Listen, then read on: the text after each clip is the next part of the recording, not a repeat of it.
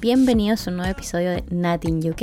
Ay, ay, ay, lo que se viene en este episodio. Debo confesar que es probablemente el episodio más personal que vaya a hacer en este podcast. Y si creyeron que el primer capítulo había sido honesto, este va a ser mucho más honesto y mucho más intenso como yo. Aquí vamos.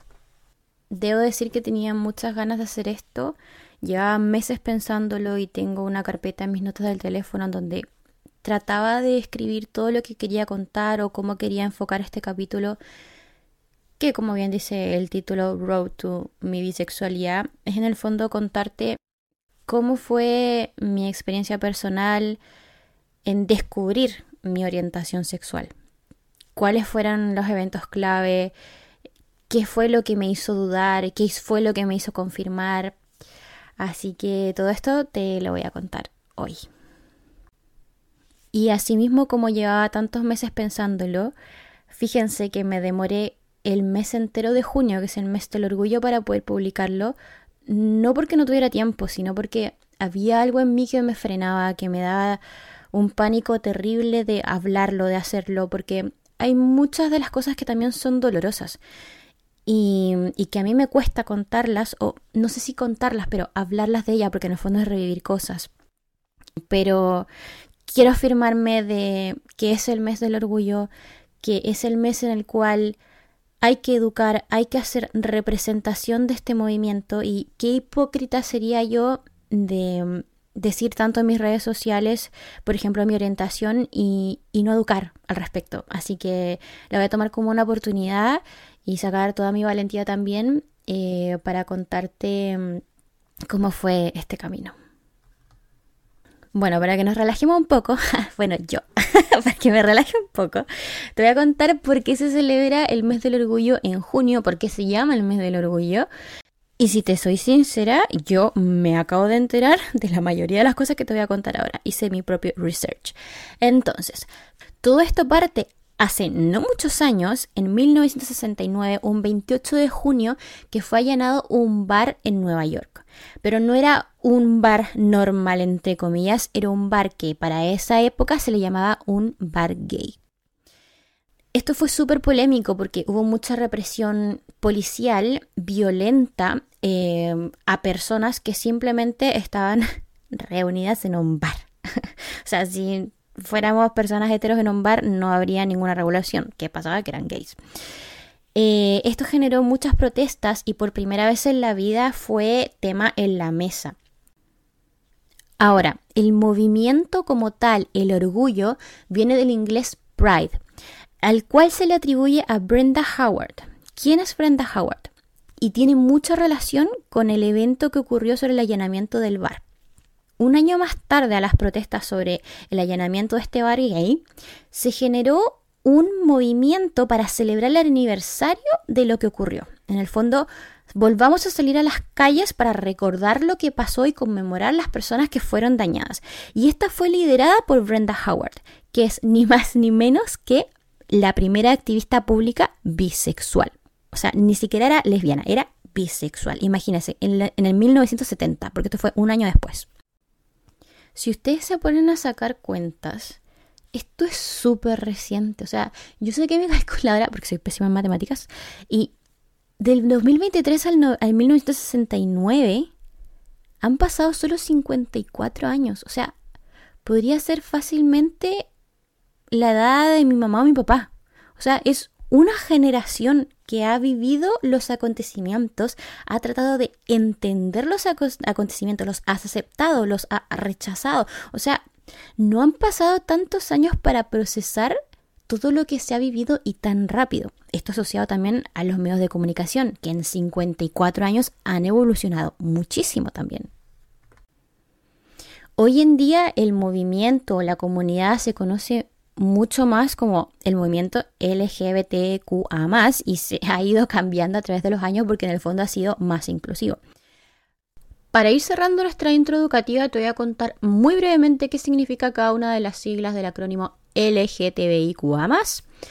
Comenzando por la L de lesbiana, G de gay, B de bisexual, T de transgénero, I de intersexual, Q de queer, A de asexual, y más porque hay muchas más. Si te interesa o tienes curiosidad de saber mucho más a fondo qué significa por definición o característica cada una de estas palabras, te voy a dejar mega pero mega requete contra invitada a escuchar el podcast de Juan Cristóbal Concha. Él es un psicólogo LGTBI que trabaja para la comunidad LGTBI. Me encanta la forma en que explica las cosas, además es un profesional que se dedica ahora para atender pacientes de la comunidad y en este podcast habla de cada una de las letras con invitados que representan a cada una de las letras. Son un total de siete episodios muy bonitos, muy conmovedores, que la verdad a mí me están fascinando y los termina esta semana, así que mega invitados. Si lo quieren buscar en Spotify está como El orgullo de ser tú mismo. Y cuando escriban mismo, en vez de poner una O al final, ponen una X. El orgullo de ser tú mismo por Juan Cristóbal Concha. Ahora, en concreto, ¿qué significa ser bisexual? O del libro ¿Qué es la bisexualidad? Así en palabras muy simples, una persona bisexual es una persona que tiene una orientación sexual o bien atracción sexual y o romántica hacia hombres y hacia mujeres. O sea, le gustan los dos, las personas que se identifican como mujeres y las personas que se identifican como hombres. Suena sencillo, pero un montón de mitos que vamos a ver en otro momento. Ahora, así como de confuso puede escucharse el término, así de confusa fue mi experiencia para yo un día decir, ¿saben qué? Esta es mi etiqueta o así me siento más representada, soy bisexual. Esto fue todo lo que fui sintiendo y viviendo. Para que tengan un poco más de contexto, y si escucharon el primer capítulo quizás ya van a tener un adelanto de esto porque creo que mencioné muy a, grandes rasgos. Eh, yo tuve dos relaciones largas de pololeo con dos hombres. El primero, eh, cuatro años, y luego al año de esa relación estuve en otra casi tres años, si no me equivoco. O sea, son, estamos hablando de siete años. Y a ver, yo partí cuando estaba en tercero medio con el primero y el último creo que terminamos en tercero de la de mi universidad. Ya tengo los años menos perdido, pero como para que cachen más o menos, o sea, desde mi adolescencia hasta mi adultez yo estuve pololeando con hombres. Y yo, obviamente, enamoradísima, intensa. Eh, no, de verdad, yo soy una persona súper enamorada en el sentido de que cuando estoy con alguien es porque estoy con alguien de verdad y por lo mismo también duré tanto. O sea, eran, eran relaciones sanas, digamos, digámoslo así. Ahora, eh, ¿por qué es importante contar este contexto? Porque es en el fondo esta etapa de la adolescencia y quizás cuando uno entra a la universidad que uno empieza como a explorar su sexualidad o empieza como quizás a salir con más gente, a cachar más o menos lo que le gusta, lo que no. Eh, uno dice ya este tipo de hombres me gusta, este tipo de hombres no. Yo en el fondo como que reprimí eso porque en el fondo estuve solamente con dos tipos de personas. Ahora, sí habían cosas curiosas que yo ya sentía estando en pareja. Porque ¿qué pasa? Tú estás en pareja y obviamente no tienes la oportunidad de probar con mujeres, por ejemplo, eh, no porque no quisiera, sino porque mm, yo estaba tan enamorada y, sentía que no tenía como, no tenía ganas de probar tampoco, porque para mí la fidelidad era algo súper importante y no sé, como que no me nacía de lo enamorada que estaba, en fin. Eh, pero sí yo creo que si ellos me están escuchando ahora, mis exes, ellos se acuerdan que yo en varias oportunidades les manifesté como, por ejemplo, que sentía mucha admiración por lo femenino. O sea, tipo que uno encuentra a una mujer bonita, obviamente, y lo puede hacer sin, sin que tenga un deseo sexual o sentir admiración. Pero yo siempre decía como, no, ella me gusta mucho, como, oye, ella la encuentro muy guapa, como, siempre tenía como esas cosas. O de repente cuando hablábamos como en pareja era como ¿Tú estarías con una mujer? Es como, sí, yo creo que sí, como que me gustaría probar con una mujer, como que eh, existía como esa fantasía como desde el deseo. De hecho, creo que en alguna que otra como conversación o tipo de fiesta, como que yo tiraba la talla así como, oye, como que a ti te molestaría si yo me diera como un beso con una mujer. No así como que estuviera premeditado, pero como que me ponía en el caso, como, como ya estaba pololeando, como tengo tu autorización como para probar, creo que no, nunca lo hice así como programado tampoco, pero como que existían esas conversaciones así y yo siempre como súper abiertos como sí, obvio, como vos dale, no sé, porque obviamente para ellos era como un, no sé, como un capricho para mí, ¿cachai? No era como que me los iba a cagar con esa persona en el fondo, o, o así lo veían ellos, me imagino. Bueno, y lo otro, que esto da para largo, que quiero dejarlo para otro podcast, que la bisexualidad femenina está súper hipersexualizada. O sea, para los hombres que dos mujeres estén juntas o ver que se besen o hagan lo que sean, es como, que se calientan. O sea, la bisexualidad está muy sexualizada siempre que es referido a la mujer. En fin, sigamos con mi camino. Eh, ya llevando, a ver, creo que llevo más de tres años soltera, no sé, en fin. Eh, he tenido mucho tiempo para explorar más mi sexualidad em, y obviamente pasó lo que tenía que pasar, que fui confirmando en el fondo este deseo que ya venía o este bichito de antes. Entonces, yo en las fiestas, claro, cuando ya empecé a salir más con mis amigos, que de repente que un tonteo con una mina acá, que un beso por acá y así todo parte con el tonteo. que piquito acá, que piquito la amistad, que la fiesta, hasta que de repente me encontraba yo saliendo a carretear y lo único que hacía era comerme mujeres. O sea, sorry mamá, sorry papá si están escuchando esto, pero fue así. Esto orientado a todos, no para ustedes, ¿ya? Entonces, luego de esta fase como de exploración con mujeres, llegué a una fase de negación. Sí, escúchalo bien, de negación. Porque yo hablaba esto con mis amigas y con mis amigos yo decía, ya, en verdad sí, me gustan las mujeres y me atraen sexualmente las mujeres. Pero jamás estaría en una relación con una mujer. Como que no podría como que estaba negadísima, porque decía, no, las mujeres son muy complicadas, como que inventaban mil excusas para decir que no podía enamorarme de una mujer y, tampoco lo había experimentado hasta entonces, entonces mi concepto hasta ese momento era como, ya, sí, soy hetero, pero me atraen sexualmente las mujeres. Hasta ahí vamos, bien, esa era mi mente clarita hasta entonces.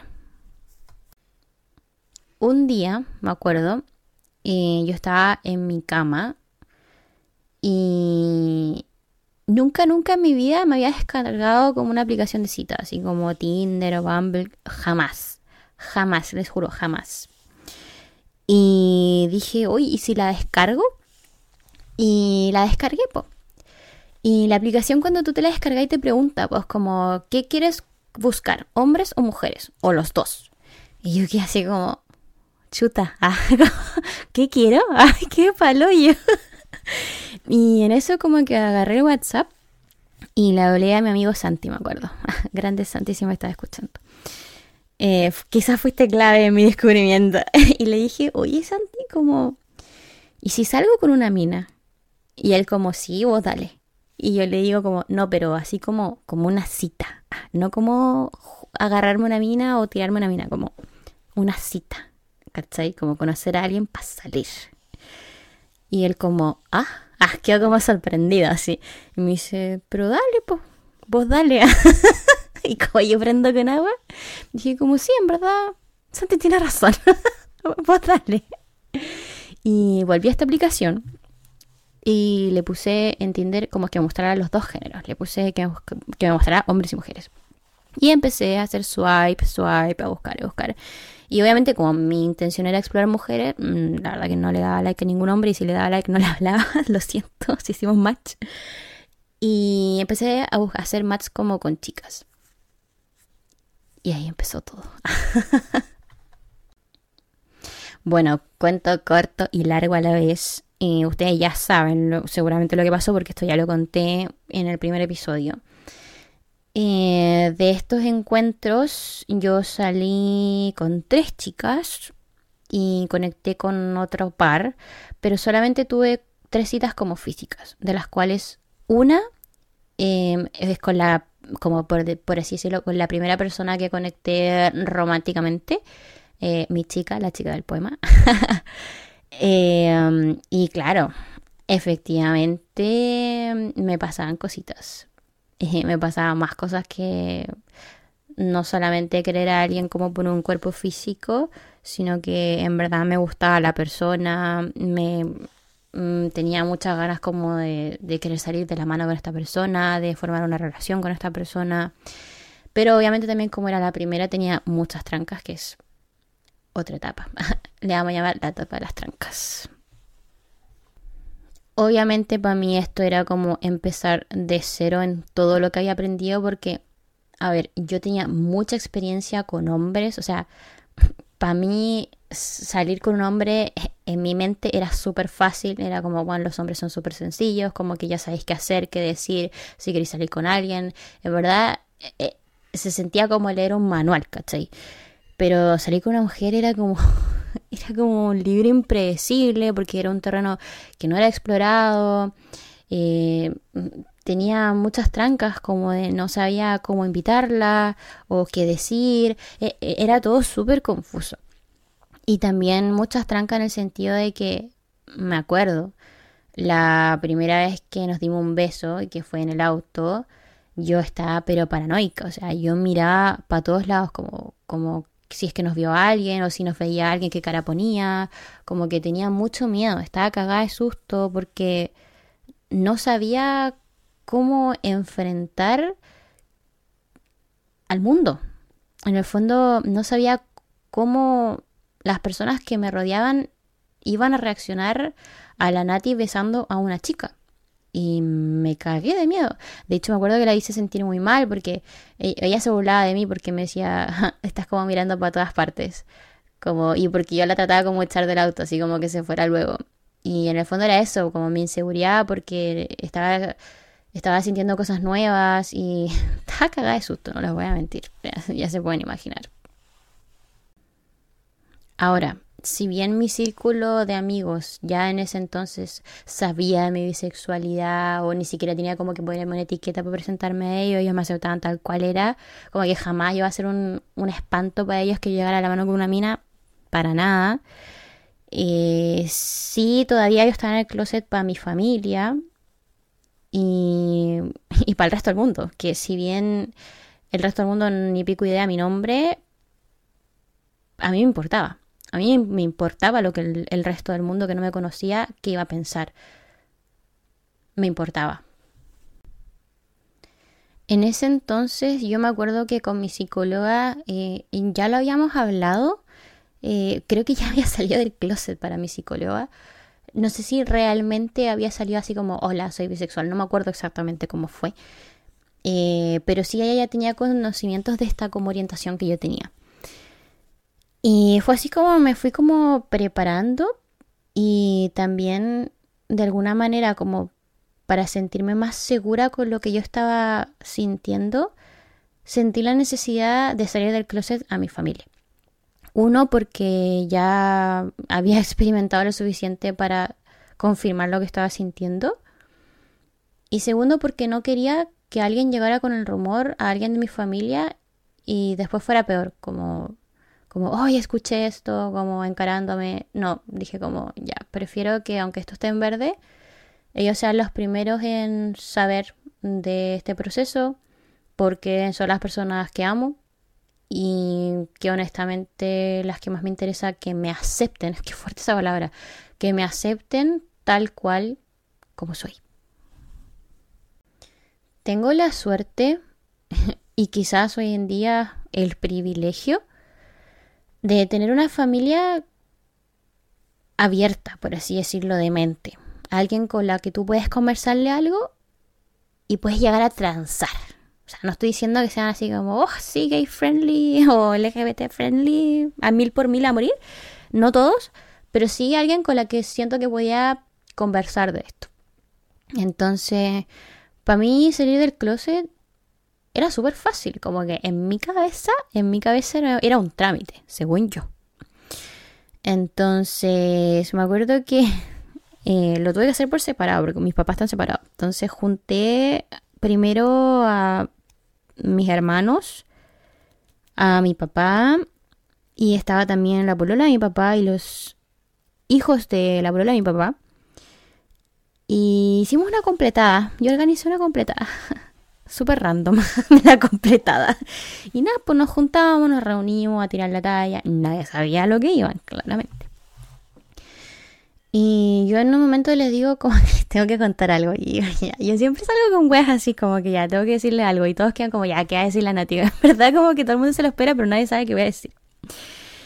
Y en ese momento, eh, cuando dije como les tengo que contar algo, bueno, me acuerdo demasiado del momento. Y no me salía la voz, era paloyo. Eh, me paralicé, eh, me empecé a tartamudear. Eh, empecé a reírme nerviosamente. Y claro, me demoré un montón en, decirlo, no podía. Y todo el mundo decía, ya, pero cuéntanos, pero cuéntanos. Y empezaron como a especular cosas. Unos me decían como, ah, volviste con tu ex. Y yo como, no, o estás embarazada, no. bueno, como que nadie le da en el clavo. Y en un momento fue como que, entre que yo ya estaba llorando, o sea, yo ya estaba llorando del nerviosismo. Le dije, ah, creo que fue algo así como, que soy bisexual me gustan los hombres y las mujeres. Y lo aclaré así. Ay, un silencio culiado. Ay, no, que voy a la cara de mi padre. Quedó peinado para atrás. Pero sí, eh, fue intenso. Eh, hubo reacciones de todo. Sea, algunos como que se rieron, eh, onda como, eh, como que se alegraron, como que bueno, otros quedaron como, wow, así como, pero felices. Otros quedaron como chocantes para adentro, así como, ¿qué me estás diciendo tú una pesadilla?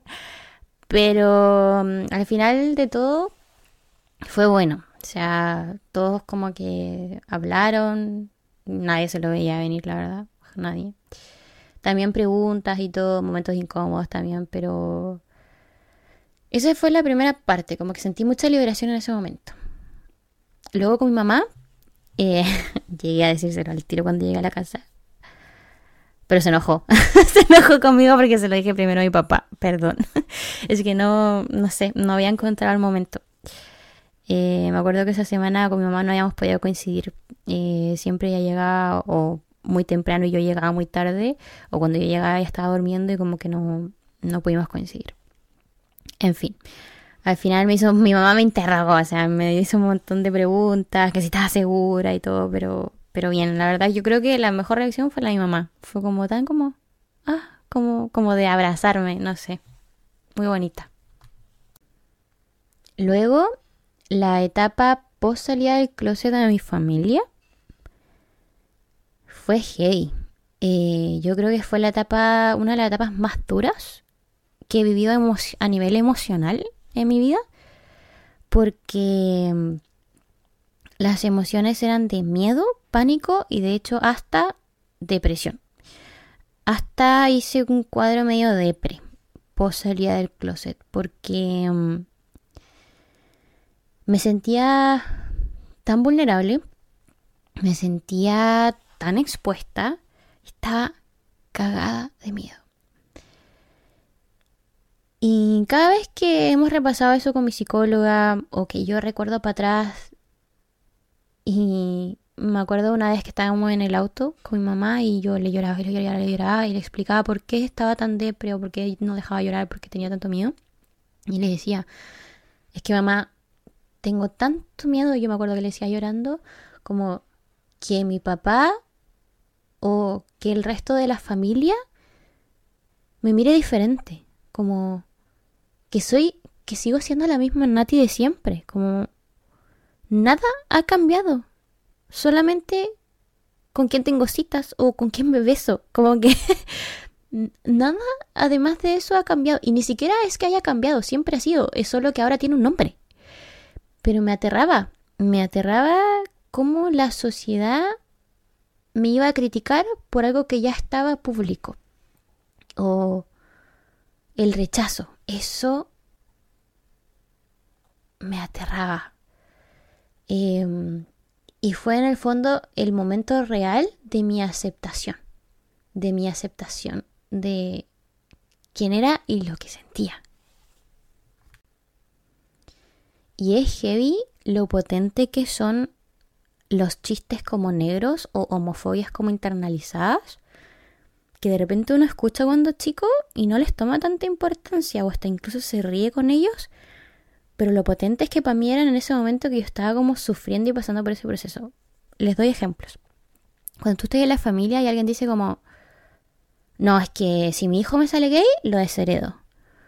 O ponte tú, em, yo tengo un lado de la familia con la cual hago muchas actividades como de irme de vacaciones, eh, comparto harto con mis primos, ponte tú, pero hay un lado de la familia que se tira muchos chistes que son como homofóbicos, pero así como heavy homofóbicos, como chiste negro. Y todo el mundo se caga de la risa y es como, nada, pues si no lo decimos en serio, lo decimos como a tirar la catalla. Pero, weón, yo en mi mente decía como, ¿qué pasará el día que sepan de mi bisexualidad? Como, ¿me aceptarán? Como para los panoramas que hacíamos antes, ¿me invitarán a las vacaciones? ¿O tirarán chistes conmigo después? Como que para mí era súper heavy. Me... Porque en el fondo uno no sabe como si los chistes los dice como que entre que de verdad o de mentira, pero son súper violentos. Otra cosa que me ha ayudado mucho a aceptarme como soy son también las experiencias que he vivido acá en Inglaterra. a lo que nos viene el podcast también. Tuve la suerte de venirme a un país, yo creo que el más LGBT friendly que hay en la puta vida. O sea, con que me asombra tanto que viejos de 60 me pregunten cómo tienes novio y después me pidan disculpa o novia, porque también está bien.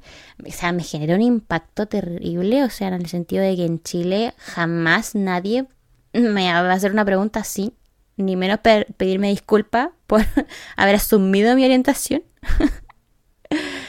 me parece brutal. Y también esto como algo así como protector de que estoy lejos de Chile, por ejemplo, también no es para menos. O sea, estoy hablando desde la comodidad de unas cuatro paredes o un micrófono, pero para gente que no veo. O sea, la realidad es cuando vea a esta gente, es otra.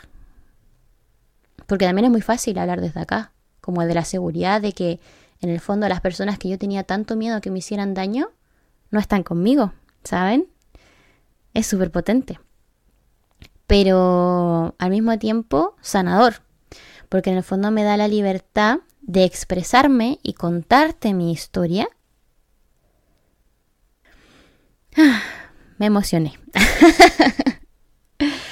en fin, ha sido todo un proceso, pero que no me arrepiento de absolutamente nada. Y lo que más me, me dio y me da fuerza de compartir esto es que mm, me hubiese encantado que la Nati del pasado tuviera un referente o una referente que le contara su historia, porque la bisexualidad está tan invisibilizada y hay tantos mitos sobre ella que me hubiese encantado que alguien me contara que había alguien como yo, que no estabas confundida, que no era una fase como te decían,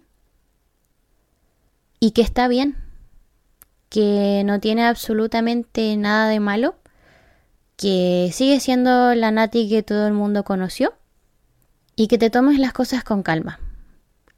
Que recuerdes que al final la forma más sanadora de verlo es que tú no estás saliendo del closet, sino que tú estás dejando que las personas entren a tu vida otra vez. Y como dije en el primer episodio, si alguien no entiende la forma en que tú amas, ¿por qué querías, querrías relacionarte con alguien así? Y que es muy importante que si tú que me estás escuchando has vivido un proceso similar a la comunidad, lo cuentes. No tiene que ser un podcast, pero háblalo con tus amigos, háblalo con la familia si tienes la oportunidad o el privilegio.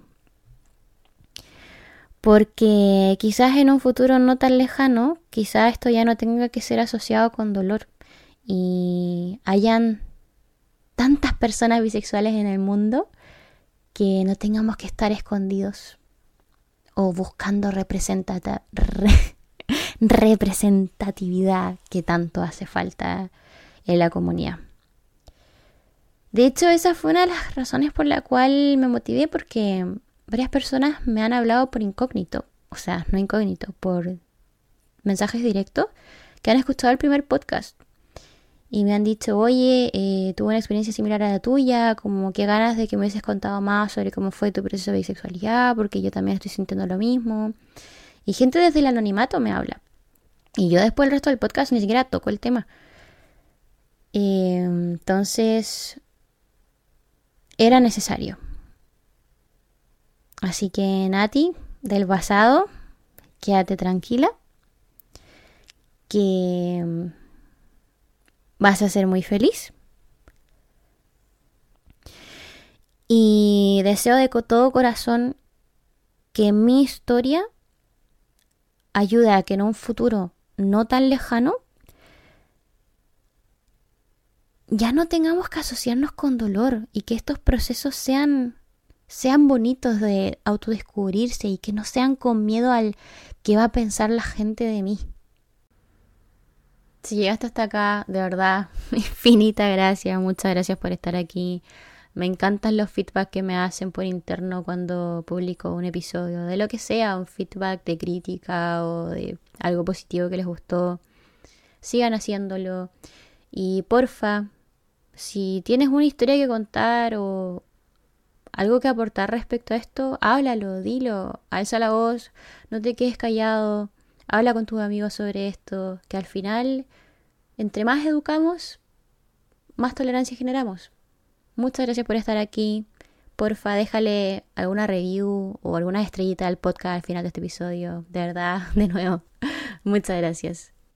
Y recuerda, lo que pasa en el podcast se queda en el podcast.